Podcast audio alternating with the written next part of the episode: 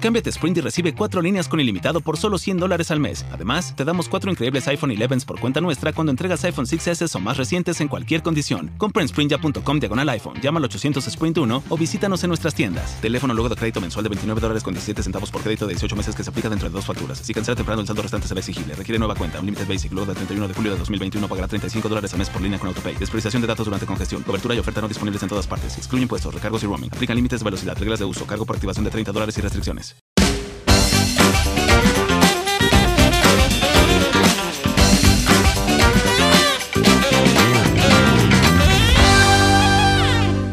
Más uno es dos, pero en esta oportunidad uno y uno es el 11 y estás en sintonía del episodio número 11 de Demasiado Transparente, el podcast más sincero de la 2.0. Yo soy Oscar Alejandro, ya tú me conoces, arroba Oscar Alejandro en Instagram y te doy la bienvenida porque como siempre te quiero agradecer que le hayas dado play una vez más porque lo más valioso que tenemos cada uno de los seres humanos es nuestro tiempo. El tiempo es el único recurso que no podemos recuperar y que tú dediques 10 minutos, 20 minutos, 30 minutos, 40 minutos, el tiempo que tú desees dedicarle a este episodio que ya de te adelanto, va a estar increíble y muy bueno, porque como lo estás viendo en el título, se llama Da pena ser gay. Bueno, te agradezco mucho tiempo que compartas este tiempo con nosotros. Y digo nosotros porque tengo a un invitado de lujo que ya te voy a presentar. Sin embargo, antes de comenzar a debatir este picante tema, como siempre te tengo que agradecer que le hayas dado suscribirte, que le hayas dado me gusta a este episodio y a este podcast en cualquiera de las plataformas que te encuentres. Si escuchas a través de Spotify, te agradezco mucho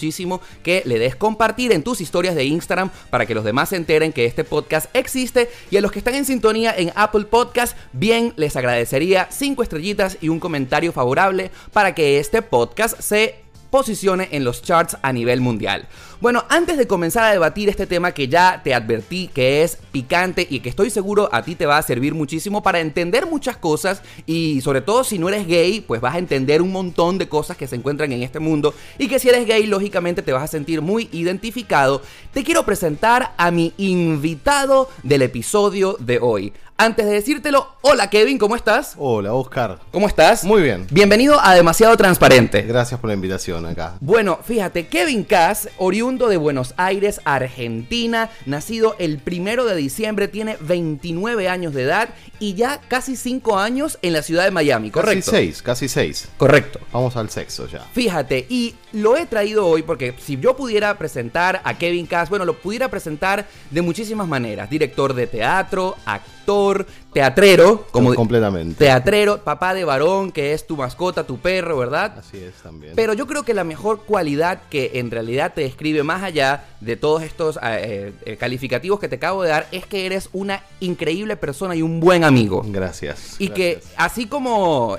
este podcast se llama y como todos los argentinos, Kevin, tú eres demasiado transparente. Demasiado. Así- y sin filtro. Bienvenido al podcast oficialmente. Buenísimo, Qué bueno, qué bueno estar, de verdad, porque si hay algo que me caracteriza y que siempre la gente dice de mí es Kevin no tiene filtro, Kevin te es transparente. Le guste o no le guste, te lo dice y, y te lo dice como es en el momento. O sea, que hay que conocerlo a Kevin para saber que, que no te va a mentir. Aparte, amigo, tú tienes una característica que me encanta, que eres argentino.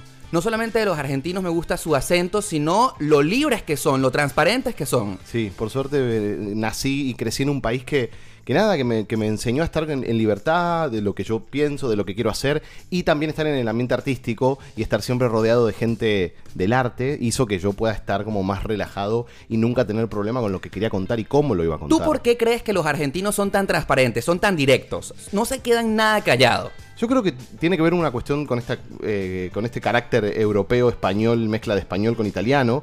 Viste que nosotros tenemos el, el- el acento, eh, quiero decir, el, el cantito italiano, pero con, la, con, con el, con el castellano, con el Sí, español. sí. Y esta cosa, el, europeo tiene esta cosa de, de sanguíneo de decir las cosas, ¿no? Ok. Y el argentino también. Mira. Entonces, heredamos eso, me parece. Por eso es que entre tantos amigos que pude escoger para debatir este interesante tema, si da pena o no da pena ser gay, es por eso que de todos tú has sido el escogido para que nos acompañes en este episodio. Qué bueno, me encanta que me hayas invitado a hablar de esto. Fíjate, tú sabías, Kevin, que estamos en el mes del orgullo gay y Sí. que precisamente el día central de esta celebración es el 28 de junio. ¿Tú sabes por qué se celebra ese día el orgullo gay? Sí, porque ese día fue el día que, que cayó la policía a, a- a reprimir, a caerle a palos Sí. a, a un grupo gay que había en un bar. Correcto. Estaban en Stonewall. Correcto, el bar se llamaba Stonewall. Stonewall. Se llama todavía Se llama porque todavía existe. Stonewall, está ahí. Yo siempre que voy a New York voy. Paso por ahí porque me parece que es un lugar emblemático que, que- que hay que ir y hay que pasar y tomarse algo en New York. Así es. Ahí en el Greenwich Village. Sí, dice la historia que la madrugada de ese día, que era sábado 28 de junio de 1969, la policía de Nueva York llegó en una redada a ese bar que se llamaba Stonewall, ubicado, como ya lo dijiste, en el Greenwich Village de Manhattan, y la gente salió enardecida porque la policía tenía que llegar a ese lugar para reprimir, reprimir a los que estaban ahí por ser gay, nada más. Así es. Y tengo. Hay un mito que cuenta que, que- que no sé si lo, sabías, pero me Además, parece interesante. Dime, dime. Dos días antes, tres días antes, muere Judy Garland. Ok. ¿Ok? La actriz. La actriz, cantante, la Sí. mamá de Liza Minnelli. Ajá. eh, que como siempre fue un, un ícono gay y todo, todo el público gay la seguía, obviamente, ¿no? La amaba por, eh, por El Mago de Oz y por ta- tantas películas que había, que había hecho. Y ellos tenían, eh, como ella había muerto hacía dos, tres días, tenían preparadas banderas tenían pancartas porque habían hecho como, como una pequeña marcha por su muerte Ok. en, en conmemoración. Y tenían muchas eh, pancartas hechas con los colores del arco iris. Sí. ¿Ok? ¡Wow! Entonces, dentro de esta redada, cuando ellos salen a, a pelear con la policía, de las cosas que tienen para salir son estas banderas y Del arco iris. Del arco iris que eran por Judy Garland. Entonces ahí es en donde se empieza a asociar el arco iris, el rainbow, con el mundo gay. Wow, estoy aprendiendo algo en este momento. No lo puedo creer. Ese es el origen de la bandera del arco iris gay. De ahí nace. No lo puedo nace. creer. Ya, ya yo puedo apagar el podcast porque ya lo aprendí todo. ya yo aprendí el, el fact que tenía que aprender el día de hoy. Sí, después, eh, como un tiempito después, hay alguien que específicamente la agarra, que ahora no sé el nombre, Sí. eh, que es un americano, obviamente, lo, lo investigaremos, y él es el que agarra y ya oficializa el rainbow como eh, la, La bandera, bandera. gay. Pero Wow. ahí es donde nace lo de, lo de la bandera gay. Por eso encanta. es lo de los colores, lo de la diversidad. Porque todo nace ahí, de Judy Garland. Por eso cuando yo, yo tengo de fondo de pantalla a Liza Minnelli. Y, y hay veces cuando algunos chicos de 25 años me preguntan quién es Liza Minnelli y son chicos gays, digo, ay, mi amor. tienen tanto que aprender. Tanta historia por aprender. Hay más allá de Lady Gaga y Beyoncé. Bueno, fíjate que seguramente muchas personas que no son gays, muchísimo te quiero contar y les quiero contar que la mayoría de mi público es hetero y que estoy seguro que han dado reproducir a este episodio para descubrir un poco el tema de que si da pena o no dar pena ser gay y vamos a desglosar una cantidad de puntos que yo estoy muy seguro que la gente necesita saber. Kevin, para ti ser gay, ¿se hace o se nace? Eh, Wow, la duda me preocupa. Wow, ¿por qué? Porque yo ahora, eh, co- con, los años, yo eh, estoy en un proceso en, en- en investigar si en realidad nací. Yo hoy en día te digo que para mí me hice con el tiempo. O sea, tú crees que tú principio eras hetero y te convertiste en gay. Yo no tengo recuerdos de chiquito, yo escucho a mis amigos, Oh. escucho historias de chicos que de, de chiquitos se daban cuenta que les gustaba jugar con las muñecas, que les gustaba eh, algún compañerito, que les gustaba eh, hacer cosas de capaz ma- ma- más de nena o femenino, pero que tiene que ver con, con no identificarse quizás tanto con lo masculino. Bueno, a mí de todo eso no me pasó nunca nada. O sea, a ti te... eh, Yo en- tenía noviecita. Oh. A ver, no me hacía el macho de América, ¿eh? Yo siempre tuve un lado muy desarrollado por lo artístico. Pero yo siempre tuve noviecitas, eh, no tenía problemas, jugaba mis juegos, mis juegos, o sea, no había ningún problema. Y como a los 12, 13, en el despertar sexual, yo primero, eh, a los 12 años, muy chiquito, de- de- de- estuve con una chica, que, te- que- que nada, pa- pasó, era muy chico. Y después, como a los 13, eh, empecé a sentirme atraído por un compañero de natación. Oh. Pero fue algo de un día para el otro. ¿Ok? De repente. Fue de repente. Fue como que un día estábamos caminando a- a- hacia el club y, y pasó como, como que lo miré distin- distinto. ¿Pero que fue? ¿Lo viste desnudo y te llamó la No, atención o qué? Y después, después en el vestuario empezó esta cosa de verlo. Pero ahí fue cuando me di cuenta que me atraía. Y después con él nunca pasó nada igual, ¿eh?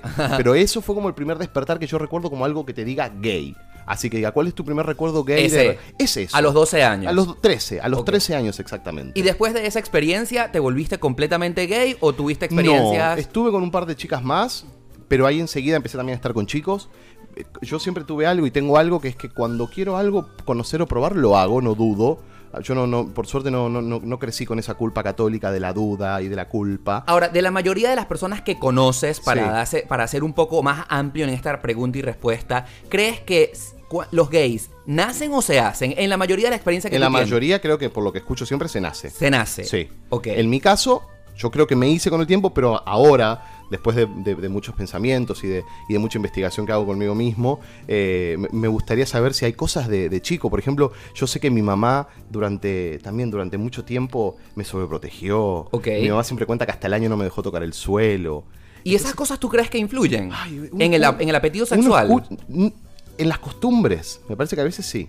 Mm, interesante. sí, me bueno, sí. yo por ejemplo te puedo contar y les puedo contar a todos los que nos escuchan que yo eh, desde que nací soy gay. O sea, lo que pasa es que me di cuenta a los 18 años de lo que esto significaba. O sea, tenías la carta ahí y no la abrías. Exactamente, pero nunca tuve un recuerdo hétero. O sea, Claro. y, y tuve un intento de tener una noviecita, pero tampoco eso fluyó. Entonces siempre decía, ¿por qué hay algo falta? Algo sucede. Pero yo cuando cumplí 18 años, formalmente dije, sí, me gustan los chicos.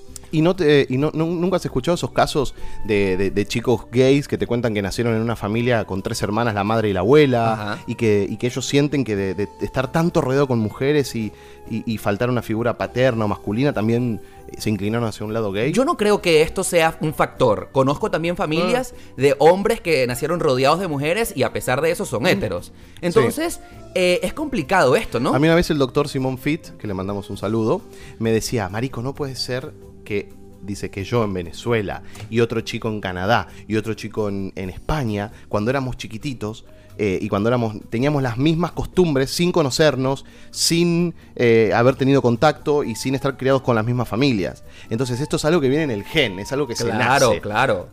O sea, Yo creo, para sacar una conclusión de la primera pregunta del debate, yo estoy seguro o creo decir que ser gay se nace. ok. Eso de que te convirtieron, de que te violaron, de que de repente uh, Y en algo, en otro se hace. se hace Y en Mm. otro, ¿y qué, qué pasa con alguien que a los 30 años decide probar y se quedó ahí. y se quedó ahí? Pero es que hay de todo, como dice el dicho en la Villa del Señor, ¿no? Que después de 30 años te das cuenta de que no te gustaba esto, si no te gustaba lo otro. Pero ahí naciste, ¿no? Claro. Hiciste. Ahora, el- lo que pasa es que la sexualidad y debatir sobre este punto es tan diverso, Sí. no va a haber un punto medio, No. pero, pero yo creo que hay un promedio en general. Sí, y hay que estar abierto, porque a mí me pasó esto y a otro le pasó otra cosa. Otra gente, como dijiste vos, sufrió abuso, sufrió otro tipo de cosas que nosotros no, y no por eso es distinto. Ahora, el siguiente punto viene enlazado con respecto al primero. Hay que salir del closet. O sea, tú, por ejemplo, Kevin, recuerdas que tu primer recuerdo gay fue a los 13. Sí. ¿Y en qué momento tú sentiste que había que decirle al mundo entero, hola, soy gay? ¿Es necesario esto? Sí. ¿Por qué? Yo creo que, yo creo que tenemos que vivir nuestra vida eh, completamente libre y, y sin estar ocultando. Poder decir, estuve. No, vengo de la casa de mi novio y no decir, vengo de la casa de mi pareja. ¿Entendés? ¿En algún momento lo llegaste a decir? No, por suerte no. Por suerte no. Yo siento que nunca salí del closet porque nunca me sentía dentro del closet. Ok. Eh, también yo soy como un, como un caso raro. Me, me gusta porque no habíamos hablado todo esto y, y te estás como, como enterando. Conociendo, ¿no? Conociendo. Pero también, gracias al teatro, gracias a trabajar desde tan chico, eh, en, en teatro, tuve amigos grandes, amigos gays, de 35, 40, 45, que yo los veía, veía su vida, veía cómo ellos estaban tan libres, que a mí nunca me dio miedo estar libre. Entonces, muchas veces había escuchado que ellos no tenían que estar diciéndole a la gente si eran o no eran gay. La gente se iba a dar cuenta o no. Y lo iban a, a vivir de una forma... Por su forma de ser. Por su forma de ser. Y no tenía que ver con mariconear o con, o con ser femenino. No, no, no, sino con cómo uno vivía. Convivir la vida Convivir libre. La vida libre. Entonces, esto a mí me hizo tomar una postura desde chico. Me quise hacer un poco el grande y me tomé una postura como, yo no le voy a decir a mi familia que soy gay. Que se den cuenta solos. Ok. Si hubiese sido hetero, no se los hubiese dicho. Claro, hubiese nacido normal, o sea, hubiese sido normal. Entonces, yo soy gay, no les voy a decir. Y me pasó eso. O sea, mi mamá de repente, que mi mamá también es muy relajada, no tiene- nunca tuvo problema con nada. Mi mamá de repente empezó a ver quiénes eran mis amigos, los lugares a donde yo iba a bailar. Yo iba a bailar a, a lugares que se llamaban América y Sitges, que era como decirte Twist y Palas. Claro, los lugares gays más famosos de Buenos Aires. Claro, los lugares gays. Y yo me acuerdo que íbamos a Sitges, al Cantobar, a ver a mi amigo Marc Aliquio a hacer transformismo y venía mi mamá a veces. Entonces mi mamá venía y ve- veía que yo estaba en un lugar gay. Entonces nunca hubo que aclarárselo. Pero, por ejemplo, ella te preguntó en algún momento, o tu papá, hijo, ¿qué te está pasando? ¿Por qué? nunca, Nada. Nada. Se vivió con total libertad. Ahora, sin embargo, esta pregunta te la hago porque estoy seguro que muchísimas personas en este momento que nos están escuchando, probablemente si son gays, no han salido del closet por el temor al que dirán. Ok, tienen que salir. Tienen que Abran la hacerlo. puerta y salgan. No todos tienen que hacer lo que hice yo. Claro. Algunas personas necesitan porque las familias no son abiertas como lo fue la mía, por suerte. Eh, entonces hay que hacerlo. Porque cuando uno eh, cuenta, cuando uno muestra su verdadera esencia, su alma, su espíritu real, su, su color blanco, Sí. ¿no? su luz, todos, todos, todos vivimos tranquilos y todos vivimos bien. Eh, no, no tienes que estar ocultando, no tienes que estar mintiendo, no te- tenés que estar pensando lo que, lo, lo- lo que vas a decir. ¿Y qué pasaría si alguna de las personas que nos escuchan temen dar este paso por el temor al rechazo y sucede? Ponte que, mira, libremente le dice al mundo, mira, soy gay, me gustan los hombres, pero viene ese tío, esa tía, esa abuela, ese familiar cercano, o, ¿por qué no?, su papá o su mamá, y les dice, no te quiero porque tú eres gay, o sea, me, me ofendes, ofendes a la familia por esto. Bueno, yo creo que ahí doble trabajo, ¿no? Para esa persona. No, no para la persona que sale del closet, sino para el otro. Ok. Que sería enrollarse y desenrollarse. ¿Ok? O sea, que no es problema del gay. No es problema del gay, es problema del otro. Es- sería enojarse y después desenojarse. Y darse cuenta que van a. O sea, que lo que le dure ese enojo va a estar, va a estar perdiendo a su persona querida. Tú estás queriendo decir que si otra persona se molesta por nuestra orientación sexual, ese no es nuestro problema. Completamente. O sea, que se lo arreglen Que ellos. se lo arreglen ellos, que vayan a terapia ellos. Wow. No nosotros. O sea, el que tiene un pedo con mi sexualidad, que vaya y lo hable en terapia. Me que gusta. se compre un libro de autoayuda y lo, o que busque un, un tutorial en YouTube. Hagamos unos- un tutorial, Oscar Alejandro. Debería- deberíamos hacerlo. En mi canal, Ahí en está. y, en mi- y que, que sea tutorial para los que tienen problemas con los familiares gays. Estoy seguro, mira, fíjate que hace muy pocos eh, podcasts atrás hice un episodio con Mauricio Mejía eh, en el que debatíamos si es necesario o no es necesario salir del closet. Y obviamente no voy a revelar nombres en este momento, pero muchos amigos héteros se interesaron por el tema porque están dudando de asumir su sexualidad o no. Claro, en este caso no son héteros, están a punto de saltar la barrera. Heterocurioso. Heterocurioso. Heteroflexibles. Así es. Heterosensibles. Fíjate, ahora yo siento que ser gay es todo un reto para nosotros que estamos en esta sexualidad, porque vamos a estar claros, somos una minoría con respecto a la humanidad entera. Sí. ¿Tú cuántos podría, eh, el, cuánto porcentaje pudieras decir que somos los gays en el mundo entero? O sea, del porcentaje del 100%. ¿Como 10 o 5%? ¿O 20 o más? ¿Somos más? ¿Como Somos 25? más, sí.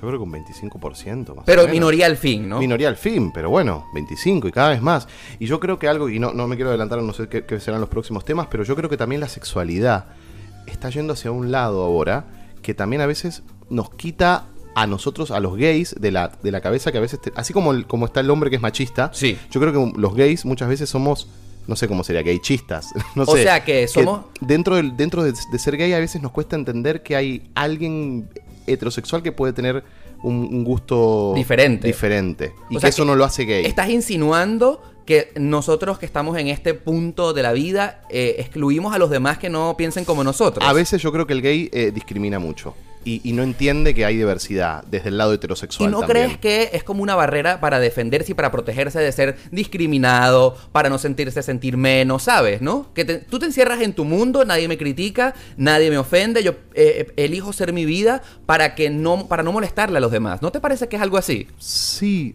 sí, igual también yo creo que. A ver, yo creo que a veces no permitimos. eh, como, que, como que tiene que ser blanco o negro. Sí. ¿Entendés? No hay Es así. puntos medios. No hay puntos medios. Y creo que los hay. Sí Por los hay. Claro que los hay. Entonces, esto que, que hablábamos, ¿no? De que me decís que hay algunos heteros que ya se empiezan a mostrar interesados por el otro lado. Sí. Pero quizás ese, ese hetero, quizás solamente siente atracción sexual por, por un chico o por una persona determinada, y eso capaz no lo hace gay. Porque ese, ese chico hetero quizás se, eh, se- se enamora de una mujer o elige enamorarse de una mujer.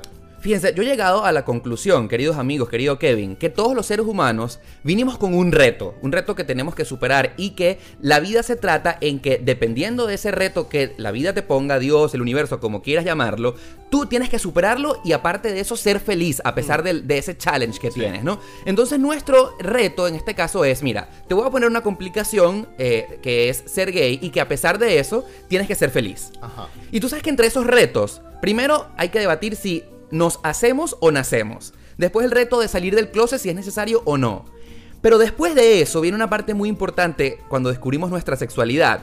Y es el tema de ser pasivo y ser activo, ¿no? Ajá. Que es tanto un cliché. Y vamos a, a- a explicarle un poco a los heteros que nos están escuchando. ¿Cómo podrías definir tú el tema de los roles activo y pasivo sin que seamos tan soeces en este aspecto? Bueno, es depende de donde más te gusta disfrutar o, o- o- o- o que te hagan disfrutar. Se- sexualmente hablando. Sexualmente hablando, Ok. ¿no? Eh, y ahí, ahí tenemos mucha tela para cortar. Así Por es. esto que hablamos de la discriminación. Pero bueno, eso lo dejamos ahora para, para después. Bueno, pero para Eh, dibujarlo un activo, poco más. activo es la persona que penetra.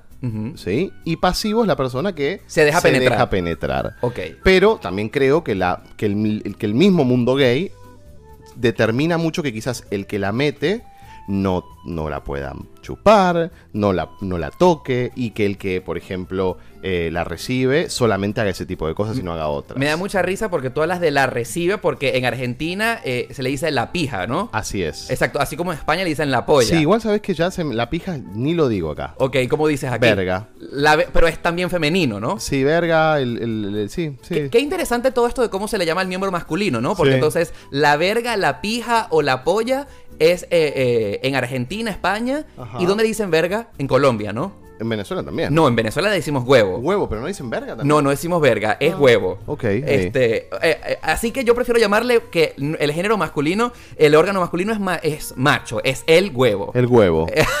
el huevo, está bueno, está bueno.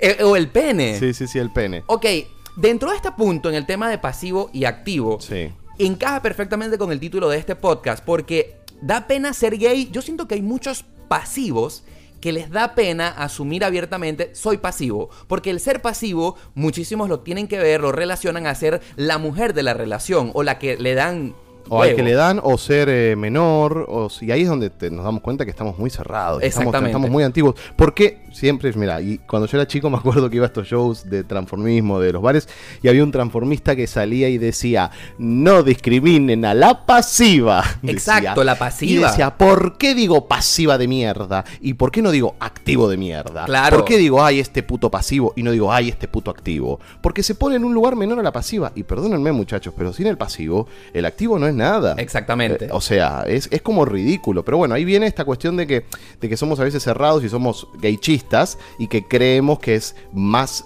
que es menos gay el que la pone. Pe- que en realidad somos todos gay. A todos nos gusta la verga. Así- es así, el huevo, Exacto. la pija. O sea, todos queremos lo mismo. Ahora, pero ¿qué opinas tú precisamente de esos pasivos que les da pena asumir su sexualidad? Porque como el, el activo dice abiertamente soy activo y porque es como que una cuestión de orgullo, yo doy verga, yo doy pipe, pero el pasivo no le gusta decir abiertamente a mí me gusta que me den. Es culpa, para mí es culpa del activo, ¿Por qué? que lo discrimina. ¿Y tú no sientes que esto tiene que ver con el tema social? Sí. De que eh, está mal visto, es horrible imaginarse recibiendo. Sí, no, bueno, eh, cuántas veces yo he escuchado muchas historias también de amigos gays que me cuentan que cuando le contaron a la familia si era, que eran gays, le decían, ¿y tú quién eres? ¿El hombre o la mujer? No Claro. me digas que sos la mujer. ¿Cómo hombre mujer? Claro, tiene que ver con que si sos el que la pone, te la ponen. Claro. Por eso, es un tema social que hay que romper. Entonces, para mí, más allá de que sea culpa del activo o del gay que es como discriminador, eh, el, que, el que sea pasivo lo tiene que asumir sin problema. Claro, ahora fíjense lo complicado de este asunto de ser gay, porque es que aparte de definirte sexualmente, también hay que definir el rol que uno tiene, ¿no? Te voy a hacer una segunda pregunta. Sí. Hay que salir del closet hablando del rol, en el decir que, mira, abiertamente decir, soy pasivo o soy activo, o hay que reservárselo hasta el último momento. Eh, ¿Con quién? Con la sociedad. Honestamente yo creo que eso está en cada uno, en lo que quiera contar y en, y en- y en que se dé o no. Sí. O sea, el heterosexual no cuenta No. Mm. si le gusta que primero se la mamen antes de meterla o que primero le hagan la paja. ¿Entendés? Eh, entonces, me parece que nosotros como gays no tenemos que estar contando eso, a no ser que vayas a una entrevista, que te lo pregunten o, o- o socialmente lo quieras contar por X motivo. Parece que eso también ya es parte de, De tu privacidad. de tu privacidad. Ahora- que no tiene que ver con la vergüenza, ¿eh? No. Tiene que ver con la privacidad. Ahora, ¿qué pasa? Punto importante, en cuando vas a conocer a alguien. Porque lo que sí es eh, completamente eh, eh, difícil es que tú estés saliendo con un chico que te gusta y de repente descubres que es de tu mismo rol. Es la historia de mi vida. Probablemente vas a tener incompatibilidad sexual en la cama y esto Sí. es un grave problema. ¿En qué momento para Kevin Cass tiene que decírsele al chico con el que está saliendo, mira, yo soy activo, yo soy pasivo, decirle rol? Ay, en, en- en mis sueños y en, y en la fantasía y en lo más lindo y en lo que siempre apunto, me parece que eso se tiene que descubrir en la cama. Uh, ¿en serio? Ay, sí, qué lindo cuando, cuando congenias con alguien. ¿Y qué? ¿Y pero no te parece desastroso todo lo contrario? De- sí, es la, es la historia de mi vida. Me- me- me- a mí, yo me he pasado que de las personas que más me he enamorado, tenemos el mismo rol en la cama. ¿Y entonces cómo haces en ese caso? Y he sufrido. Mm, Estoy solo ahora. Ahora, pero fíjate tú que a mí me impresionó muchísimo la única vez que he estado en Madrid eh, y que pienso volver muy, volver muy pronto a España. A mí me impresionó mucho cuando estaba caminando por las calles de Chueca que aparte lo segundo que me preguntaban luego de mi nombre es, hola, mucho gusto, yo soy Oscar, ¿qué rol eres? Y entonces a mí eso me ofendía muchísimo porque me estaban preguntando algo muy privado de mi sexualidad y yo decía, ¿a, ti qué te importa? Y luego descubrí que los españoles tienen eh, un, un punto a su favor en este caso, porque descubrir el rol de la otra persona tempranamente no solamente te ahorra sentimientos, lo que tú acabas de decir, Ajá. sino que también te ahorras dinero y tiempo. Sí, pero a ver, ¿no te parece que también... A ver, igual la pregunta que vos, que- que vos me estás haciendo yo la tomo por un lado también del, de pensar en, en algo eh, Romántico. romántico, lindo. Pero también vivimos hoy en día en un, en un mundo de aplicaciones gays. O sea, que Grindr, por Grindr, ejemplo. que yo por ejemplo la uso. Y Mm. que te juro, yo lo- en ese caso, en donde lo que uno quiere es coger, ok, digo coger porque nos están escuchando de Argentina. Sí, sí. eh, lo primero que se pregunta, en mi caso, es, hola, ¿qué tal? Foto, pum. Claro, Into, o pero- sea, rol. Pero es que Kevin, estamos hablando ya de otro tema completamente distinto que es el de las aplicaciones para Ah. date.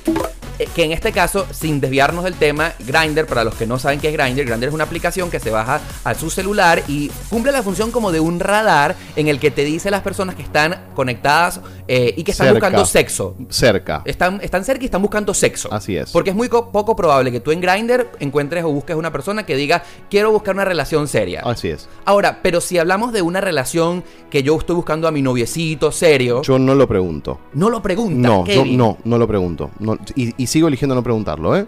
Eh, de hasta hecho, que te lleves eh, la sorpresa en la cama. yo ahora estoy con alguien que nos conocimos de una manera súper linda, vino al teatro eh, a, a ver una obra mía, nos pusimos a conversar. Hubo clic. Hubo clic, me pareció... O sea, justo yo ese día había estado escuchando todo el día Beetlejuice, el musical, eh, y, y, el- el- y esta persona, cuando lo, lo veo, me llama la atención porque estaba vestido con una camisa a rayas como Beetlejuice. Ok. O sea, y además me pareció súper mono. Y después nos pusimos a conversar. Y bueno, nada. Fluyó. fluyó. Y te cuento, nosotros em- estuvimos teniendo dates y nos enteramos que éramos en la cama. Yo no le pregunté y no surgió preguntarle y no me hubiese interesado. y afortunadamente están congeniando. Estamos, estamos conociéndonos. Ahí van. Estamos conociéndonos. Ahí van. Que igual yo también creo que en la versatilidad está el disfrute. Ah, este- ese es un punto importante que hay que tocar acá. Eh, ¿Está para que lo toquemos ahora? Ya mismo, ya Ok, mismo. entonces hago, hago pausa. Mm, Yo, ya mismo, vamos Ah. a hablar de la versatilidad. Eh, yo creo que, hay que, que, que- que se la pasa mejor siendo versátil. Yo Pero- estoy en proceso de, estoy contando una intimidad, ¿no? Oh, claro. Pero yo estoy en proceso de entender que en la versatilidad está el disfrute y que algunas personas te generan algo y otras otras. Absolutamente Pero de acuerdo. que quizás en una pareja hay que estar mucho más abierto a poder ser versátil y a poder pasarla bien. A pesar de que estoy completamente de acuerdo contigo, yo siento que hay muchas personas que no pueden, son de un rol en específico. Sí, pero yo creo que la mayoría, obvio, hay casos que seguramente no puedan. Sí. Pero la mayoría, mayoría, mayoría es porque tienen la cabeza un poco cerrada. Y creen que ser una cosa u otra es lo que los determina. Ok, ok. Y me ha pasado de conocer muchos que decían, no, yo soy esto, yo soy esto, y después cuando vas a la cama, Eh, ¿Quieres experimentar? claro, o sea, Wow. mucho. Eh, mucho. tú sabes que este tema me encantaría debatirlo muchísimo más, por- pero si nos ahondamos en el tema, estaríamos desnudándonos completamente en nuestra yo, alma. yo me- yo no sé, no tengo problema. A ver, Lo que sí te Yo- puedo decir es que en el tema sexual es un universo demasiado amplio y es como desde el siglo XVIII decir y, y cerrarnos a una sola posibilidad, activo, pasivo, versátil. total. Ah, eh, esto es un mundo Hay de que estar abierto y quizás vos me provocas algo y el otro me provoca otra cosa. Ojo, puedo tener una preferencia. Puedo tener un rol de Sí. preferencia. Que ahí es cuando eres o activo versátil o pasivo versátil. ¿Ok? Todo o se vale. todo se vale. Uno puede tener una preferencia. Sí. Pero el tema es relajarse y, y- y pasarla bien. O sea, y al, que, y al que crea que está cerrado y no quiere probar, no. O sea, hay que invitar a esa persona a que pruebe. A que pruebe, a que se deje meter el dedo. Sí. A que se, Me encanta tu sinceridad. Claro, relajen el ano, es así. Relajen el ano en todo sentido. Uno, yo siempre a mis alumnos de teatro les hago este ejercicio cuando un ejercicio no sale. ¿Cuál? De verdad. Le digo, miren, pie- controlen en este momento, les digo, el ano. ¿Cómo lo tienen? Apretado. Tener el ano apretado te hace tener cara de enojado. Tener cara como de preocupado. ¿Ok? Ahora, relajen el ano. ¿Qué pasa con los músculos de la cara? Se relajan y uno sonríe y está todo mejor.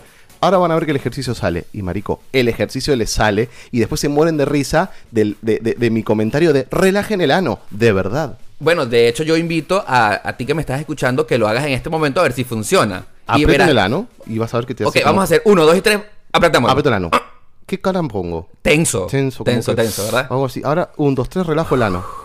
Feliz. Feliz. Feliz. Eso mismo en el sexo. A ver, no estamos haciendo apología a que la gente se deje meter objetos por el No, ano. no, no.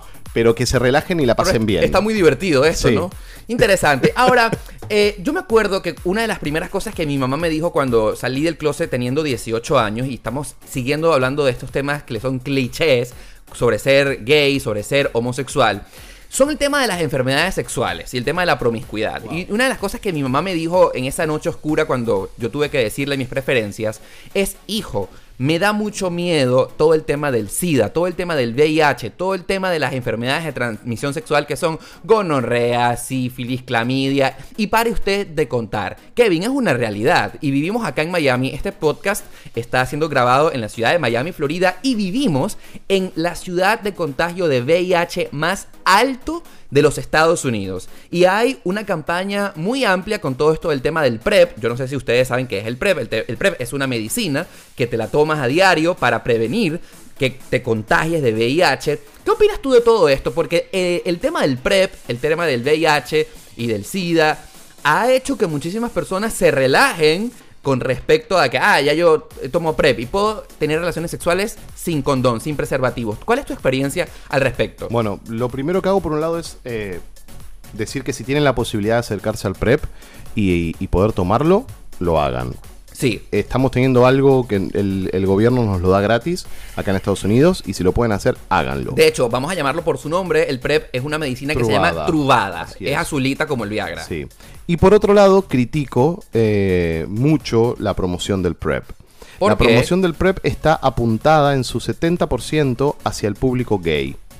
Ajá. Y el PrEP es algo que puede tomar todo el mundo. Así es. El hétero, el gay, la lesbiana, el travesti, el perro, el gato. sí, porque o sea, el VIH. El VIH es universal. Correcto. Pero lamentablemente venimos de años en donde, ¿cómo se lo llamó primeramente? La peste rosa. Ujú. Ok, en los, a, fines de los 80, cuando sale el, el HIV y, y empieza a morir la gente, se lo empieza a asociar a la, comunidad, a la comunidad gay, a la comunidad homosexual, y se le dice peste rosa. Entonces siempre la, la enfermedad de transmisión sexual se asocia al gay. Y el PrEP está más eh, eh, ofrecido y más vendido al público gay. Y en realidad nos tenemos que cuidar todos de la misma forma. Y el hetero se infecta igual que nosotros. Sí. Y yo escucho a mis amigos heteros que les encanta ponerla sin condón también. Cuando vienen acá a Miami me cuentan, no, no sabes, me, me cogí a una en tal lugar y te cuidaste, no. Ah, Entonces es lo mismo, ¿no? Y después nos dicen a nosotros, a los gays, que somos promiscuos. Promiscuos somos todos. Lo que pasa es que para el hombre es mucho más fácil bajarse el pantalón y acabar que para la mujer que siempre tiene como una cuestión más Un sentimental, sí, sí, sí. Igual todos tenemos una amiga puta que lo hace como nosotros.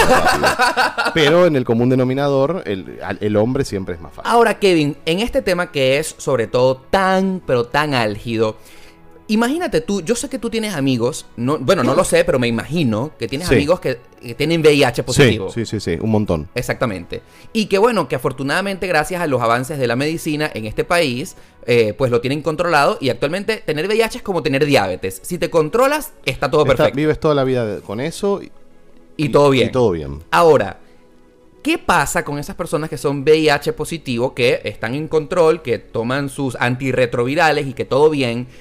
Eh, a ellos les da pena eh, no solamente decir que son gays, sino que también que son VIH positivos. ¿Qué opinas tú?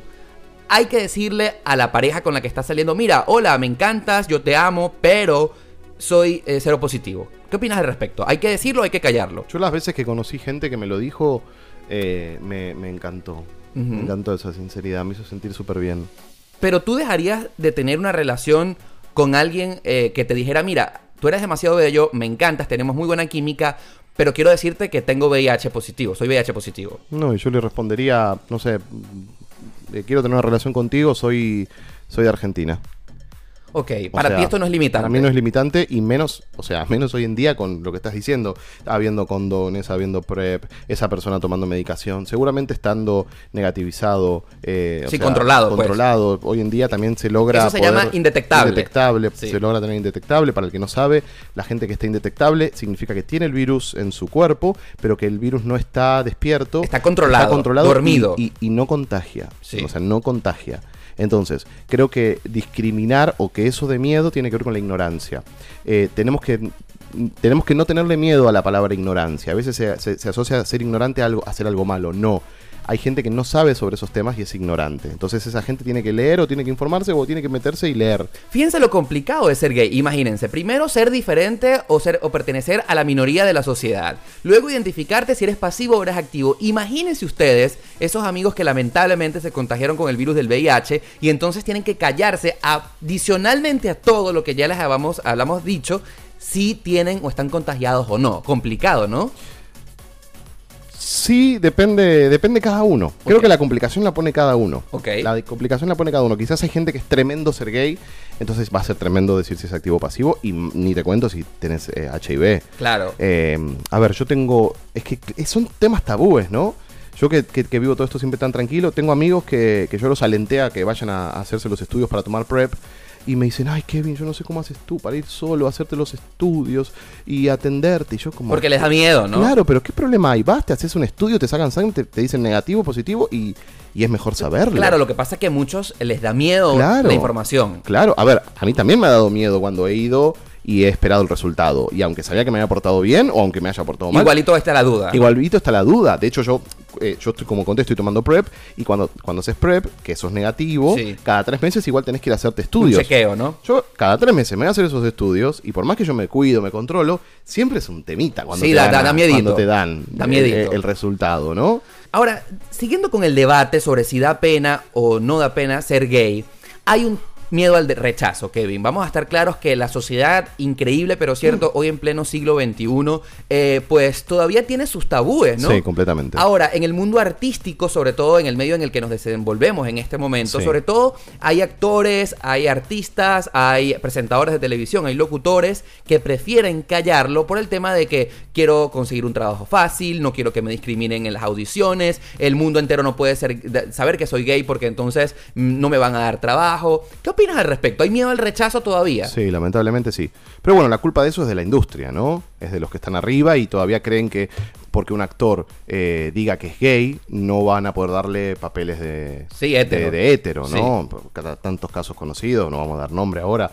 No, no. había había un, un- conductor en Argentina, Fernando Peña, de radio, que los que me escuchen de allá de Argentina van- se van a, van a, se van a acordar. Él era un puto divino eh, conductor que le encantaba salir, sacar del closet a la gente. Así lo hacía y la gente no lo odiaba. Lo hacía, decía, ayer fui a bailar a tal lugar y me encontré a tal. Y lo decía Estaba al aire. chupando una pija ahí en el medio del lugar.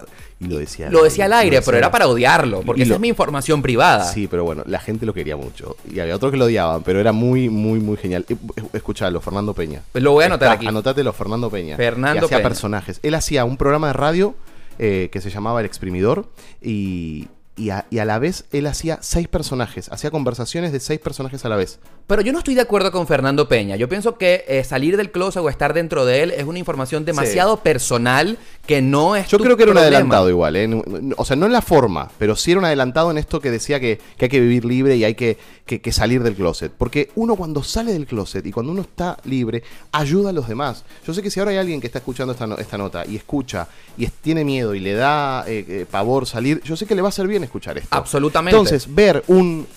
eh, Ver, o alguien conocido, ver un ídolo que sale del closet, Es que un nos aliento. cuenta, es un aliento. Mirá Ricky Martin. Ah, me robaste la palabra de la boca. Qué bien lo que él. ayudó. Sí. Y lo que ayudarían tantos. Yo estoy esperando que Maluma salga del closet. Estamos esperando todos Así eso, ¿no? nos lo podemos comer. No. Yo creo, yo- yo creo que Maluga- Maluma juega con nuestros sentimientos. Sí, completamente. Porque él es hetero, tiene novia, pero es demasiado gay en su historia. Sí. ¿Qué ¿Tiene pasa? novia? Sí, yo creo que tiene novia. No, ¿vos, te- ¿Vos creés que un tipo con, con esas redes sociales, con el poder que tiene, si se estuviese cogiendo los culos que se puede coger, lo publicaría tanto y lo mostraría Sí, tanto? y no lo hace, ¿verdad? Y no lo hace. Y no Cristiano Ronaldo, hace. por ejemplo. que- Cristiano Ronaldo lo sigo poco, ¿sabes? No puedo hablar de él. pero el hecho es que Cristiano Ronaldo es demasiado metrosexual. Eh, pareciera increíble Sí. que fuera hetero. Bueno, mira a mi hermano. es verdad, Dylan, ¿no? Dylan, que le mandamos un beso. Dylan, siempre que nos conocen, dicen, no puedo creer que el gay de la familia seas vos, me dicen. a mí, porque mi hermano es lo más, hetero, eh, eh, lo más heterosexual. Es verdad. Y por otro lado es lo más metrosexual. Sí, sí, sí. Entonces ahí está la diversidad. Y vos me ves a mí, bueno, la gente no me ve ahora, pero yo soy re tranquilo, como me he visto, con mi barba. No, pero la gente te está viendo en la fotografía de este podcast. Ah, perfecto, Sí, la gente ya sabe, tiene una idea de cómo eres. ¿Pusiste una foto con peluca o sin...? No. la gente te está viendo en la foto que nos acabamos de tomar antes de comenzar este podcast. Ah, perfecto, Muy- para que tengan una idea de cómo es. Perfecto, Mira, perfecto. barba, poblada. Sí, sí. A veces la gente. ¿Sabes qué me pasaba este cuento anecdótico? Eh, cuento anecdótico esto. Hasta hace unos años más allá de que yo siempre fui muy abierto y no tuve nunca problema con nada, cuando la gente me decía, no se te nota que sos gay, a mí me ponía re contento. ¿Sí? Me encantaba. Decía, ay, qué bueno, qué bueno. Y después con el tiempo, cuando empecé a dejar de ser ignorante, dije, no, pará, qué horrible esto. Qué horrible ponerme contento porque la gente no se da cuenta. O me dicen que no parezco que Es que es verdad, gay. tú no pareces que eres gay. Pero claro, yo ahí me di cuenta que me estaba en un punto eh, discriminando. Y estaba discriminando un poco la comunidad. Poniéndome contento que no se daban cuenta. Ok.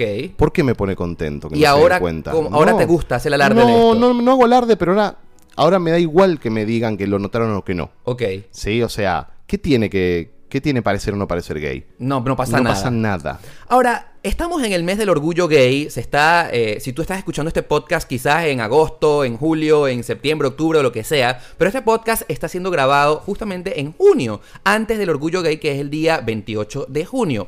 Hay que celebrar ser gay, Kevin. ¿A ti qué te parece esto? Que hay un día en específico. Los héteros no tienen un día del hétero. Entonces nosotros tenemos No, todo pero a, un los, mes. pero a los héteros no los cagaron a palos, a los héteros no, no los mataron por ser héteros, a los héteros no les prohibieron eh, adoptar, a los héteros no, no les prohibieron eh, recibir las cosas eh, de, de- de- de su viudo, de su viuda. Sí, sí, sí. A nosotros sí, a nosotros nos cagaron a palo, a nosotros nos, no nos dejaron casar, a nosotros no nos dejaron adoptar, a nosotros no nos dejaron recibir las cosas de nuestra pareja muerta. Entonces, eh, el orgullo tiene que ver con eso. El orgullo tiene que, que ver con decir, acá estoy, este soy yo, soy lo que soy y no tengo que dar excusas por eso. Necesitamos derechos Necesitamos que no. derechos que, que- que tenemos en algunos países, en otros no. No nos olvidemos que todavía hay alrededor de 12, creo que son 12 o 13 países en donde se sigue condenando la homosexualidad, en donde si te encuentran en la cama con un tipo te matan, te apedrean o te mandan preso. Entonces creo que es necesario celebrar el Pride, es, necesario decir soy gay y soy feliz y hago bien. Eh, y también hago mal, pero me hago cargo y no tiene que ver con ser gay. Claro, tiene que ver con ser persona. Tú sabes que a mí me llama la atención porque cada vez más y más marcas eh, eh, durante el mes de junio cambian su logotipo y lo ponen de la bandera del arco iris, ¿no? Y a mucha gente les molesta esto porque dice como, ¿por qué? O sea, ¿por qué Adidas? ¿Por qué YouTube? ¿O ¿Por qué Apple tiene que poner tu- Genial, su- tus colores de la banderita? Genial, mira, te voy a contar algo. Yo, Sí. como dijiste hoy, soy director de teatro. Llevo muchos años haciendo esto y ahora en este momento estoy haciendo una obra de teatro gay. Eh, por primera- Dirigiéndola, ¿no? dirigiéndola, Dirigiéndola. Por, por primera vez estoy haciendo una obra larga gay. Y Oscar, créeme que es la primera vez en la que yo una obra de teatro la produzco toda con sponsors. O sea, todos los sponsors que llamé apoyaron. Y apoyaron que sea una obra gay.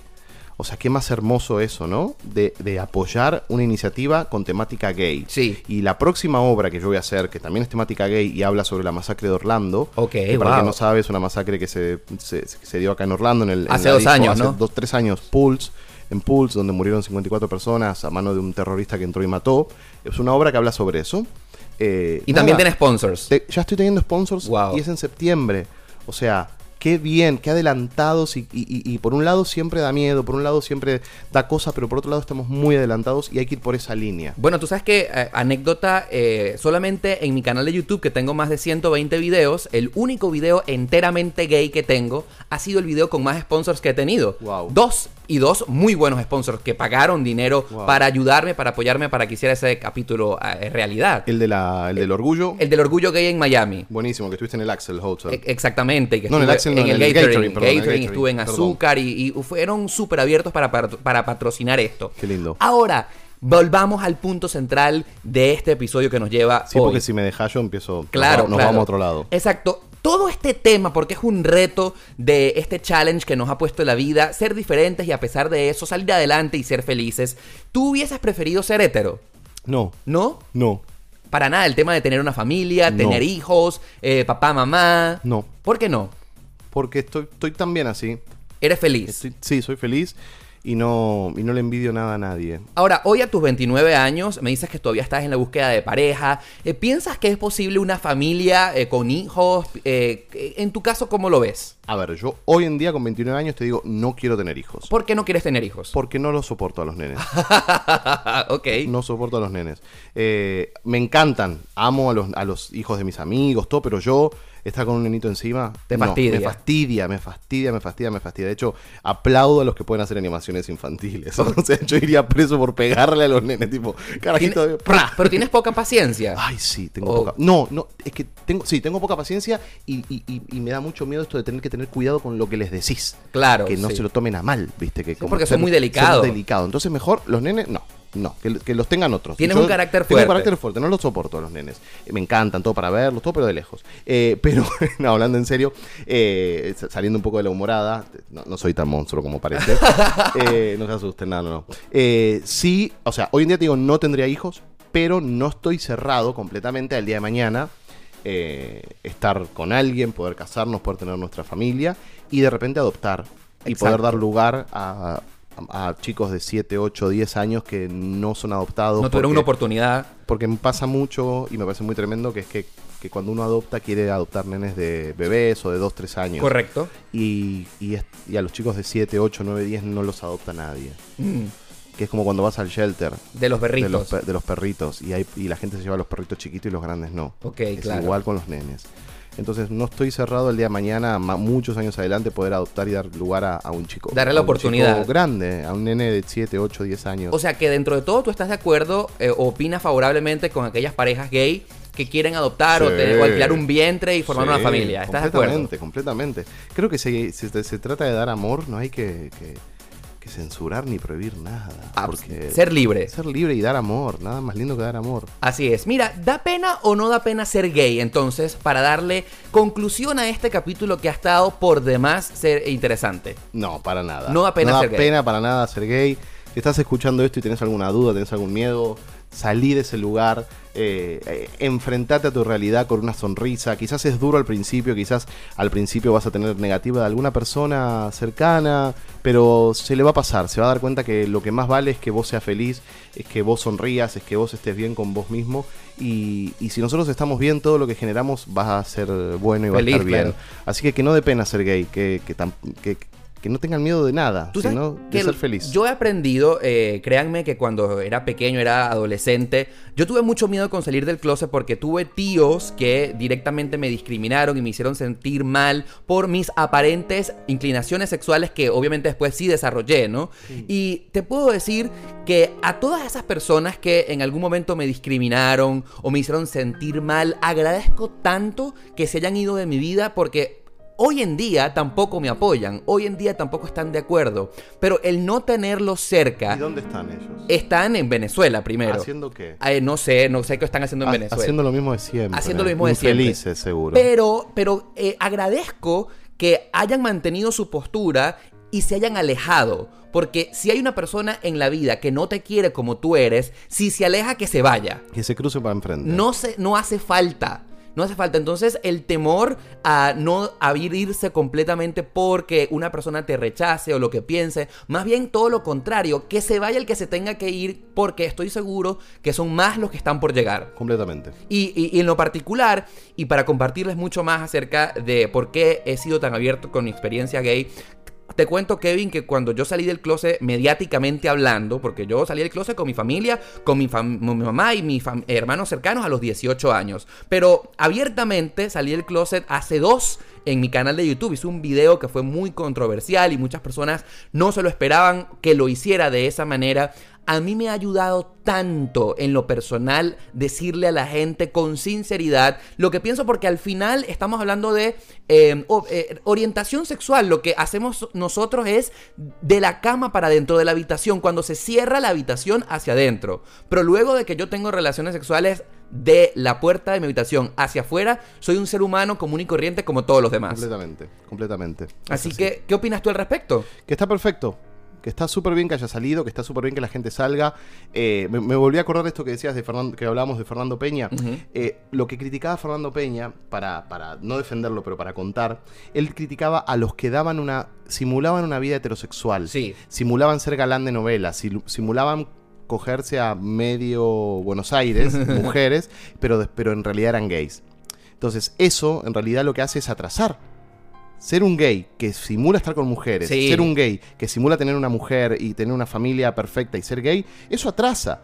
¿Por qué? ¿Qué- ¿Por qué te da vergüenza? Salí a decir lo que sos. No, tenés- no tenés que estar con mujeres. Absolutamente, ¿no? Y hay que, lo más importante de todo es nuestra paz, nuestra Sí. felicidad y ser felices, que al final eso para mí es lo más importante en esta vida. Así es. Querido Kevin, muchísimas gracias por acompañarme, muchísimas gracias por compartir este episodio conmigo. Yo quiero que tú le digas en este momento a todos los que te están escuchando cómo pueden ubicarte en tus redes sociales. Arroba Kevin Cas Teatro. Kevin Cast Teatro. Lo- ¿Está escrito por ahí? No, eh, eh, claro, en la descripción de este podcast, Perfecto. pero lo más importante es que la gente nos está escuchando. genial. Arroba Kevin Cas Teatro. Cas se, se escribe C-A-S-S. Teatro. Teatro. Kevin, estoy muy orgulloso de conocerte, de tenerte cerca, te admiro mucho. Gracias. Desde que sé que estás acá en esta ciudad, has aportado mucho con tu talento, con tu cultura, con tu conocimiento a esta Miami en la que hay tanto que hacer. Así es. Y con, con tu, con tu gusto argentino y con todo lo que hayas aprendido en tu país,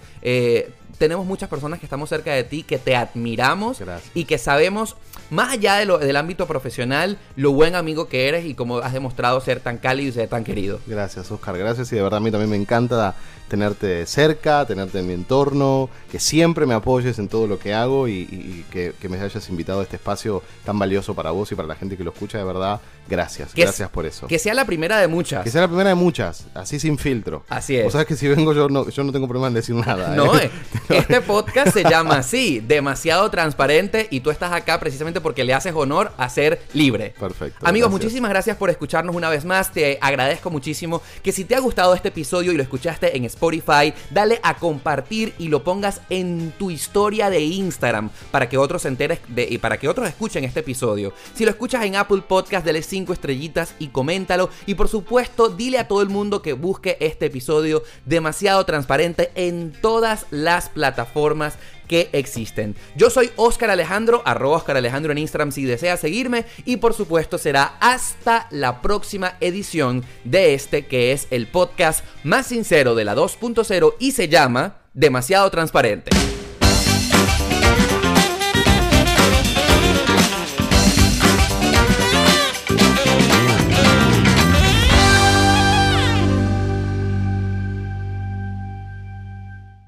Cámbiate Sprint y recibe cuatro líneas con ilimitado por solo 100 dólares al mes. Si te parece poco, te damos cuatro teléfonos Samsung Galaxy por cuenta nuestra. Compra en sprint.com diagonal Samsung, llama al 800 Sprint 1 o visítanos en nuestras tiendas. Teléfono por 0 dólares al mes luego de crédito mensual de 35 dólares con 42 centavos por 18 meses que se aplica dentro de las dos primeras facturas. Si cancela temprano, el saldo restante será exigible. Con el Limited Basic, luego del 31 de julio de 2021 pagará 35 dólares al mes por línea con AutoPay. Despriorización de datos durante congestión. Cobertura y oferta no disponibles en todas partes. Excluye impuestos, recargos y roaming. Aplican límites de velocidad, reglas de uso, cargo por activación de 30 dólares y restricciones.